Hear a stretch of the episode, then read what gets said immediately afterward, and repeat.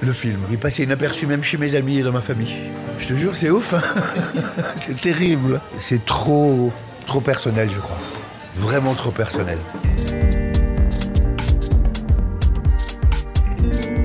Hibou, c'est un, des plus gros flops des dernières années. Hibou, ça a fait euh, 8600 entrées. C'est assez terrible parce que c'est un des films les plus, les plus tendres et les plus poétiques que la comédie française, euh, que le cinéma français a produit ces dernières années. C'est un film hyper important parce que Ramsey, c'est son premier film en tant que réalisateur en solo. C'est la première fois qu'il fait un film sans Éric Judor, avec qui il avait fait La Tour Montparnasse Infernale. Ensemble, ils avaient réalisé deux films qui étaient euh, Seul Tout et, La Tour de Contrôle Infernale. Mais là, tout seul, il va réaliser Hibou, qui est un film très personnel. Hibou, c'est l'histoire d'un mec. Euh, Il est trop grand, euh, il trouve pas sa place dans la société. Personne ne le calcule. Et un jour, il décide de, porter un costume de hibou. Et avec ce costume de hibou, il espère qu'on va le remarquer. Alors, pas tout le monde va le remarquer, il y a une personne qui va le remarquer, ça va être une femme. Et cette personne, c'est Elodie Bouchez, qui, elle, est dans un costume de panda.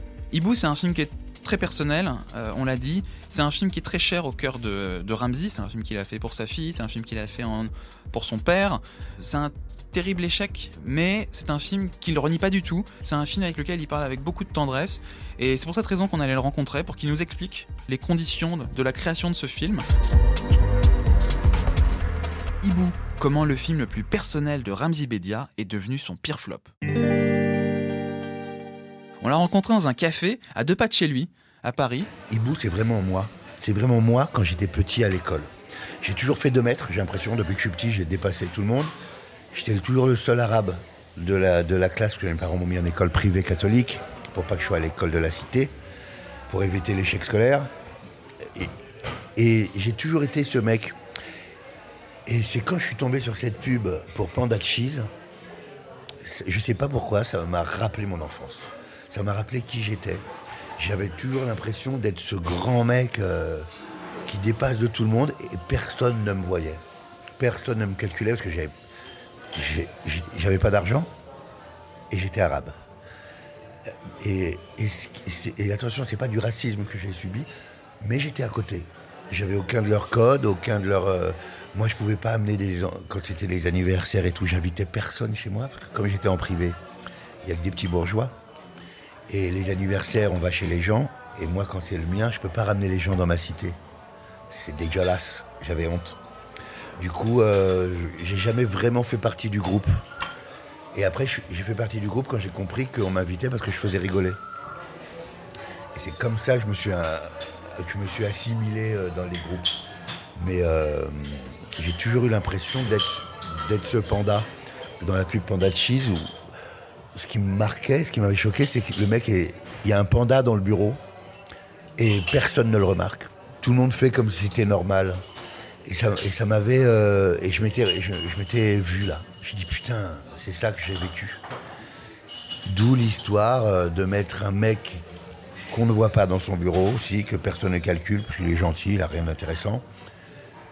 Il met ce costume de hibou et personne ne le remarque, comme dans la pub Panda Cheese. Et comme personne ne le remarque, il le garde, ça le déprime, et il va rencontrer quelqu'un d'autre qui a un autre costume aussi de panda, et que personne ne remarque dans la vie. Et pour moi, c'était une histoire d'amour formidable. Et quand je te le raconte, je trouve ça encore super joli. Je voulais vraiment que ce soit euh, un petit nuage, ce film. C'est que de la gentillesse. Ramsey, euh, le paradoxe, c'est qu'en fait, il déteste les comédies romantiques. Il a horreur de ça. Et pourtant, son premier film, bah, c'est une comédie romantique. Je ne regarde jamais. quoi. C'est nul. On sait que c'est à la fin, ils vont s'embrasser. Donc c'est nul. Je déteste ça. Et j'en ai fait. Et mon premier film, c'est ça. Ce qui est drôle, en fait, c'est que Ramsey, il déteste la comédie romantique. Donc, en fait, il va déjouer les attentes du spectateur, puisque c'est une comédie romantique où, en fait, personne s'embrasse. Il n'y a aucun baiser. Euh, les deux personnes qui s'aiment ne vont pas s'embrasser. Je suis très, très, très pudique. Et j'ai- été élevé de cette manière. Et j'ai l'impression, au cinéma, je trouve que quand deux personnes se regardent, un homme et une femme, ou deux hommes ou deux femmes se regardent, on voit qu'ils vont se pécho, on ferme la porte, on a compris. J'ai jamais compris pourquoi on filmait la baise. C'est quelque chose que je ne comprends pas. Hibou, en fait, ça ressemble aux histoires qu'on raconte aux enfants avant de s'endormir. C'est un film qui fait pour sa fille, c'est un film sur la gentillesse, c'est un film pour apprendre aux gens c'est quoi être gentil dans la vie. J'espère être quelqu'un de très gentil. Pour moi, c'est c'est une qualité, euh, c'est une qualité que j'adore chez les gens, la gentillesse. Et, euh, et je voulais montrer à ma fille qui j'étais. Voilà. Et, je voulais montrer que la gentillesse, c'est bien. Et que être gentil, c'est pas être con. Être gentil, c'est pas être un bouffon. Être gentil, on peut être un homme et être gentil. C'est quelque chose d'important pour moi. Mais il euh, n'y a que ma fille qui a adoré ce film. On l'a compris, Ibu, c'est un film très atypique, c'est un film qui est très différent de ce qu'ils ont l'habitude de faire. En fait, pour comprendre pourquoi Ramsey tient absolument à faire ce film, il faut remonter à 2007. C'est l'année de la sortie de Steak, une comédie très étrange qu'ils ont tournée avec Eric et Quentin Dupieux et qui va leur donner envie de donner une nouvelle impulsion à leur carrière. Bottine, hein Ça, c'est notre film préféré avec Eric. Je crois que c'est La Tour Montparnasse, Seul Tout et Steak sont nos trois films préférés. Et Steak nous a changé à, vie. On a changé après Steak. Hein. De toute façon, quand on a fait Steak, euh, c'était un vrai choix. On faisait partie d'une génération, Gad Elmaleh, Franck Dubos, tout ça. On faisait des grosses comédies qui fonctionnaient. Et avec Eric, on s'est dit, euh, on veut pas être ça. On a marre, quoi. Nous, artistiquement, il fallait qu'on se barre. Ramsey se lance dans l'écriture. C'est la première fois qu'il se lance dans l'écriture seul. Il écrit, il a un peu de difficulté à trouver le bon ton, le personnage est un peu sombre, alors que le film doit être solaire.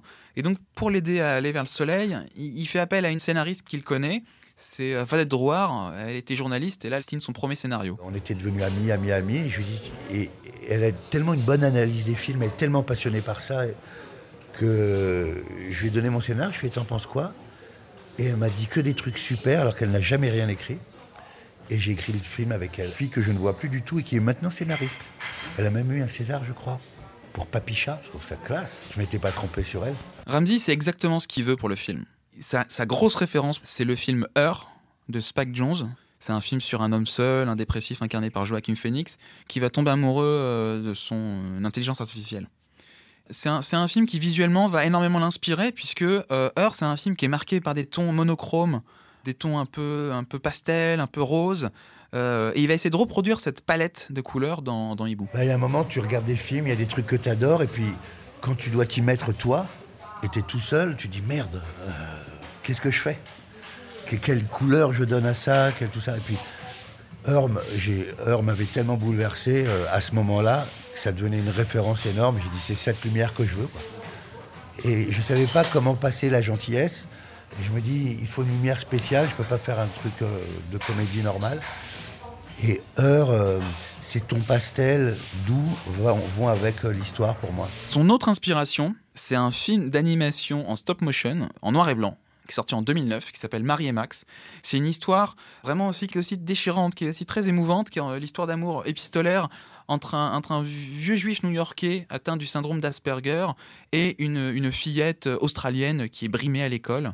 Et ça va être une énorme inspiration pour lui. Ça m'a bouleversé de gentillesse, bouleversé de simplicité, de, simplicité et de gentillesse. Et, et il y a beaucoup de Marie et Max dans Hibou. cette gentillesse, cette lenteur, cette douceur, cette bienveillance. Il m'a tué ce film. La très grosse difficulté à laquelle va se confronter en fait euh, Ramsey euh, avec Hibou et à laquelle peut-être il n'avait peut-être pas anticipé, c'est qu'il va devoir réaliser le film tout en jouant dedans. Et en fait, comme il est le rôle principal, il va être au centre de toutes les scènes il propose un jeu différent, il change son jeu, il va être un jeu un peu plus atone, il va être plus réservé par rapport à avant, il joue plus les abrutis comme dans la tombe Parnasse infernale. C'est pour pas m'ennuyer en fait. Je sais pas si je progresse dans mon jeu, mais moi je progresse moi dans mon implication et ma concentration. Je sais pas ce que ça donne au jeu, c'est peut-être plus moche je ne sais pas. Je, je, suis, je prends ça plus au sérieux qu'avant. Avant, j'étais sur l'énergie. Ah, on est des foufous, on est rigolo, rien peut nous arrêter, tout marche. Et puis au bout de 25 ans, euh, l'énergie, elle part un peu et tu peux plus jouer à 50 ans comme tu jouais à 25 ans. Tu peux plus faire le foufou et concon. Ça donne une sorte de... Après, Mickey Rooney. Tu te rappelles de Mickey Rooney Cet acteur qui a toujours fait le bébête, euh, même à 70 ans? La force aussi du film, c'est que Ramsey, malgré l'énorme costume de hibou qu'il porte, va jamais succomber à la tentation de faire des gags un peu faciles. Il va au contraire rester réservé sur son objectif, sur le sujet de son film, qui est de faire un film doux, un film gentil, et donc pas un film où il y a euh, une profusion de gags. C'est un film qui est beaucoup plus subtil que ça. J'avais tenté avec ce costume de faire du burlesque, parce que c'était très rigolo ce costume. Tu vois, je peux faire tomber des verres, rentrer, faire tomber des choses, faire rigoler avec mon corps.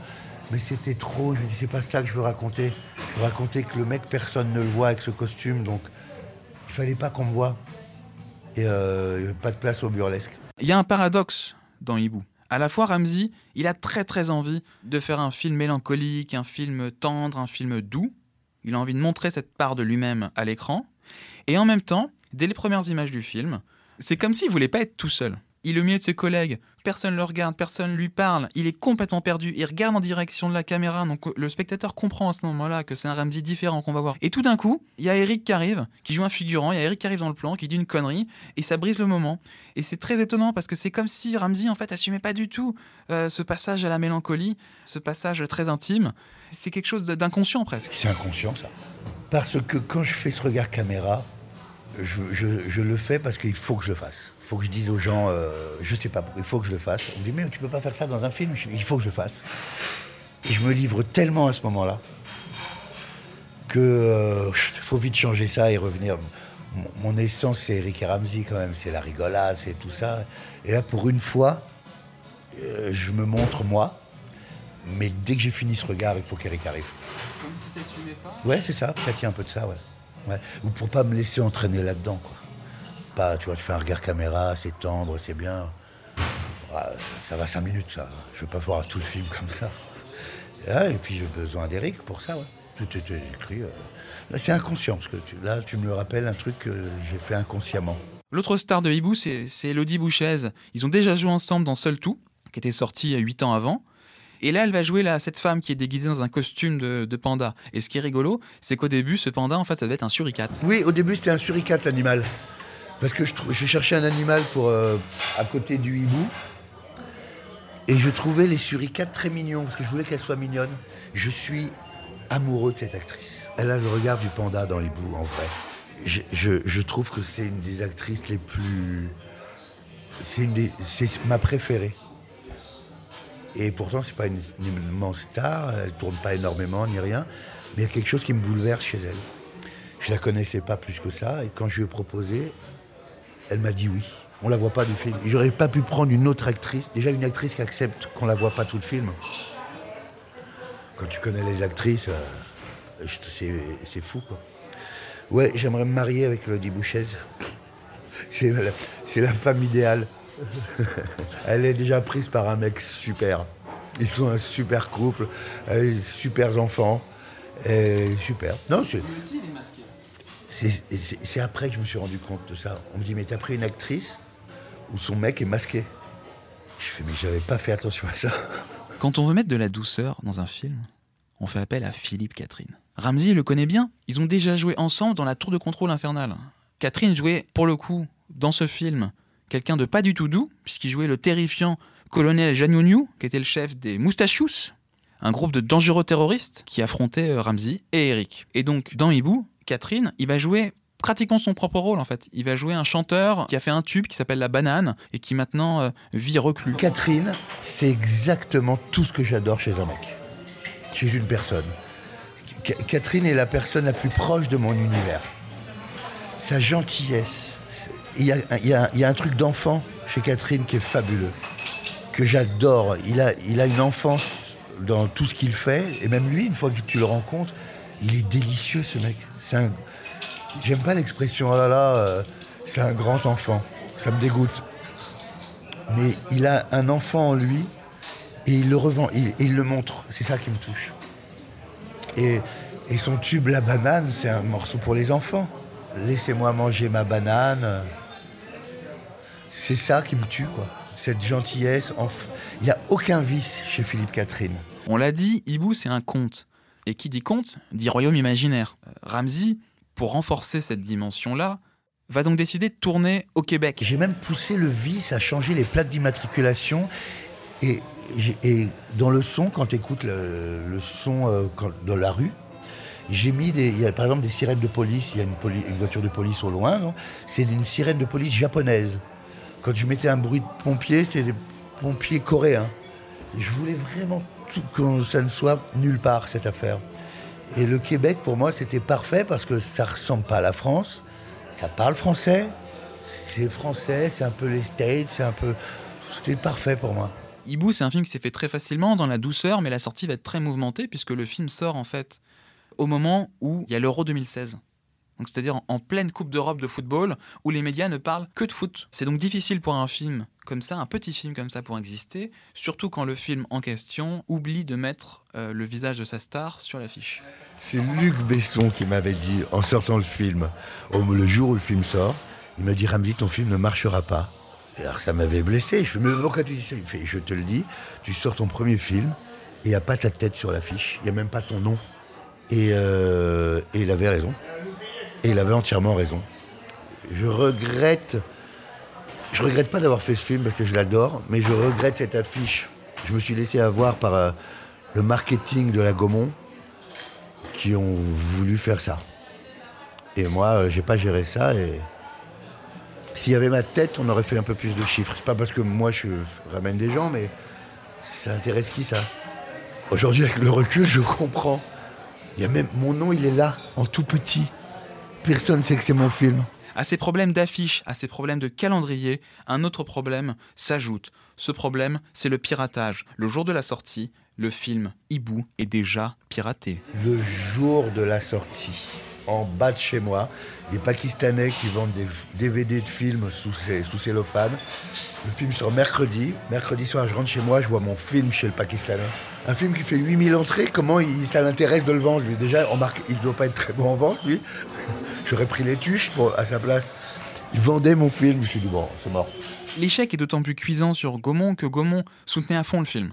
Gaumont voulait même le présenter à Cannes. Tout avait été fait pour que le film sorte dans les meilleures conditions possibles, mais ça s'est pas passé comme ça. Il le présente à Cannes, il l'envoie à Frémont, blablabla, ils font tout le lobbying pour le film passe. Et pendant qu'ils font tout ce lobbying, on ne fait pas de sortie de film. On ne réfléchit pas à la sortie du film, on ne réfléchit pas à un truc. On ne réfléchit pas à l'affiche, par exemple, tu vois. Cannes, Cannes, Cannes. Dernier moment, Cannes ne prend pas le film. Bon, bon, bah tant pis. Le film n'est pas pris, il n'est pas pris. Et le film est sorti dans l'indifférence totale. Pendant l'Euro, le seul objectif, c'était le Festival de Cannes pour Gaumont, ça. Contrairement à ce qu'on pourrait penser, Ramsey n'a pas été blacklisté à cause de l'échec de son film. Gaumont l'a toujours soutenu. Gaumont, c'est une famille. C'est vraiment une grande maison familiale. Ça fait 20 ans que je fais ce métier, ça fait 20 ans que je vois les mêmes personnes chez Gaumont. Tu peux pas aller chez Gaumont et faire ton rendez-vous chez la personne et te barrer. Tu es obligé de dire bonjour à tout le monde, à tous les étages. C'est une famille. Ils m'ont suivi sur ce film. Ils ne s'attendaient pas à faire des millions d'entrées non plus. Ils ont tout axé sur Cannes, la preuve. Et, euh, ils m'ont suivi et je les remercie pour ça. Comme quoi, des grandes maisons comme ça courent pas après l'oseille, forcément, c'est la preuve. L'échec de Hibou, ça n'a pas du tout dégoûté Ramsey de la réalisation. Il a écrit une comédie euh, sur la secte d'Raël qui s'appelle Raoul, avec Vincent Dessagna. Il a beaucoup de projets. Avec le recul, jamais ça aurait pu marcher. Puis je m'accroche à un truc technique et idiot. Si j'avais mis ma tête sur l'affiche, on aurait fait un peu plus d'entrées. Pas, je m'attendais pas à faire 2 millions d'entrées avec ça. Un petit 350 000 me suffisait. Ça, c'est plus une carte de visite de moi. Et là, je vais faire mon vrai premier film bientôt. Il y a Raël juste après que je lâche pas, ça fait 7 ans que je suis dessus. Et il y a un film, euh, encore une fable que j'ai écrit, que je vais tourner en septembre, où ça s'appelle Le jour où tous les Arabes sont partis. Parce que je ai marre, je regarde les infos comme ça, et je les vois parler, les hommes politiques, les sociétés, parler de laïcité, parler de d'immigration. Et j'en ai marre, je dis c'est incroyable. Déjà, ils mettent pas le mot. Bah, j'ai envie de leur dire, arrêtez de nous saouler. C'est ça votre problème. Et j'en ai marre qu'à chaque fois, ça finisse sur nous. Et quand on est arrivé au Burkini, j'en ai eu marre. Je mais c'est incroyable, quoi. Et je me suis dit, si tous les Arabes se cassent, voilà, il n'y en a plus un Arabe, vu que c'est ça qui fait J'aimerais bien savoir si une fois qu'il n'y a plus d'Arabes, ça va régler tous les problèmes de la France.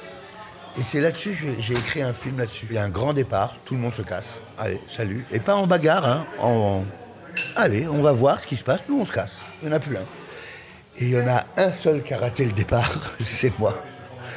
Et je suis le dernier. Et par mon départ et mon road movie, on voit ce que la France devient sans le problème des Arabes, vu que c'est un grand problème, épargne. Avec ce nouveau film, changement de registre. On n'est plus dans la gentillesse c'est politique, c'est rentre dedans, c'est ambitieux, ça va faire parler de lui. Et pour une des premières fois de sa carrière, Ramsey va évoquer dans un film aussi ses origines algériennes, ce qu'il avait un peu fait dans Halal Police d'État, euh, dans Il reste du jambon, mais là ça va être un film beaucoup plus politique. On lui souhaite avec ce film de rencontrer beaucoup plus de succès qu'avec Hibou.